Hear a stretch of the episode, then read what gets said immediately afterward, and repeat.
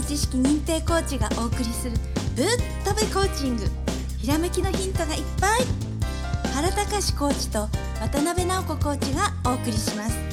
それでは本編スタートです。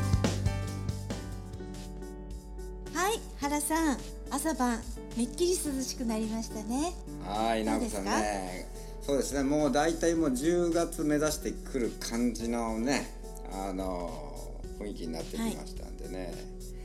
えーそうですね、はい。まあこれから秋ですからね、あのはい。ぶっ飛びコーチングも50回を目指して、あのそうですね。ラストスパートしていきましょう。勢いよく、はい。行きたいえー、ですね。と本日はね、はい。えー、と質問が来てますんでね、はい。えー、とそそちらの方ちょっと読みますね、原コーチ渡辺コーチこんにちは。前回28話を聞いての質問です。私は最近9月になって30歳になったばかりなんですがなんとなく気分が優れなく20代の時よりも頭の回転が悪くなったような気がします。これははい。前回28話に出てきた脳内の老廃物のせいなのか心配です。原コーチ渡辺コーチどうしたらよいか教えてください。はい。はい。いい質問が来ましたね。はい。はい。うん。ね原コーチ。僕もねあの20歳後半から30歳になる時っていうのはねやっぱこうちょっと体の変化があったんですよね。はいで今回のねあの質問は2つねちょっとあの区切ってねあの話を区切って考えたいんですけどもはい。あのまずその,、ね、その年齢の関係で基礎代謝が落ちてきている。はい。うん、症状としてもし確認してほしいんだけどもちょっと太りやすくなったとかね。ああなるほど。なんかお腹が出てきたぞとかね。はい。あなんかちょっとおおじさんになってきたぞとかっていう ものがあったとしたらねはい。あのそういうことが考えられると思うんですね。なるほど。はい。うんうんうん。あともう一つはね、はい。その夏ってすごくこう暑かったじゃないですか。はい今年特に暑かったですね。ねえ。であのーまだ1ヶ月しか経ってないこの間ですごく寒くなってきましたよね。はい雨とか、ね。台風とか、はい。連発してね。はい。でも全然もう気温差がもうかなりあるから、はい。あのーまあそれの大元がまあ日光太陽がありますよね。はい太陽の日照時間っていうのがありますね。ああはいそうですね。ね。ねで夏の間はね海に行ったりまあそんなことしなくってもその普段の生活の中でバンバンに日光あの肌にね当たってそうですね。要はこうね、まあ、日焼けするぐらいの状態だったんだけども、はい。だけどあの今はもう寒くなっちゃったんで、もう中長袖だしはい。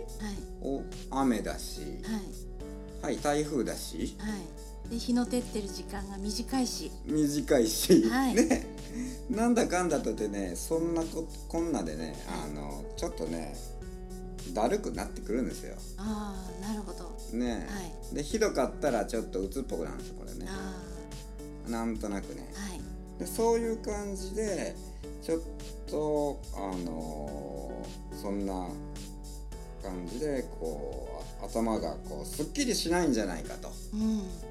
うん、なんかそういうふうに思う感じですよね。はい。はい。うんでこの状態をですねな直子さんあのコーチング的にこうね、まあ、はい。今回、こう質問でねはい。あのアドバイスするとなるとね。そうですね。どんなあの大事な感じになりますかね。大事なことですよね。大大事ですよね。あのバランスオイルってねあるんですけれどもね、うん。その中に健康のゴールもあるんですけれども、こういうねあの気分メンタルの部分もねとっても大事な部分としてあるんですよ、うん。もう心と体一つですからね、あの心と脳一つでマインドって皆さん覚えてらっしゃると思うんですけどさらに体もね一緒なんですよ全部で一つなんですよねそこを分かった上でいろいろねやっていくっていうことですね。はい、であの私が専門としてるアロマテラピーのお話をねちょっとさせていただくとあのちょっとね何かのヒントになるかもしれないのでお話をしたいと思います。あの植物の中にあのいい匂いのする物質を出してるんですけれどもあのエッセンシャルオイルっていうんですねあの植物のお花の部分だったり葉っぱの部分だったり果物の皮の部分だったりあと木の皮の部分とかねそういう部分から取り出したあのいい匂いの芳香物質それが体とかあのこのメンタルの部分に働きかけて元気にしてくれることがあるんですね。ですからあの今までアロマテラピーって何？って思ってた方もあると思うんですけれどもあのそういうのもあるんだよっていうのをちょっとね知っておいていただくといいかなって思います。あの例えば有名なのだと、ラベンダーだとかあと果物のオレンジの香りだとかでそういうイメージですね。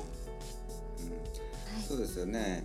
あの男性の方だったらねそのアロマって何という感覚もあると思うんですけど、あの要はねその、えー、いろんな植物のその栄養をこう、まあ、たまたまったまあオイルなんですけどね。はい、でそれがあのー、まあ、昔から言えばこう薬効があるのでまあ古代時代の人からねずっとこう薬のように使ってきたものがあって、はい、でそれをこう僕なんかもその母親がねもうあの高齢なんでねあの認知症防止のためにねあの鼻からあの香りを嗅いでもらったりして、はい。うん、そういう感じであの脳を刺激してすっきりさせたりね、はい、あとまあ、えー、お風呂にね、はい、あの入れてあげて、リラックスさせて、えーまあ、睡眠とってもらうとかね、まあ、そんな、ね、いろんな使い方がですね。いい感じですね。もうすでに暮らしの中に取り入れてらっしゃるということでね。そうですね。はい。あのこれからねその男性もね多分広がっていくと思うんですよね。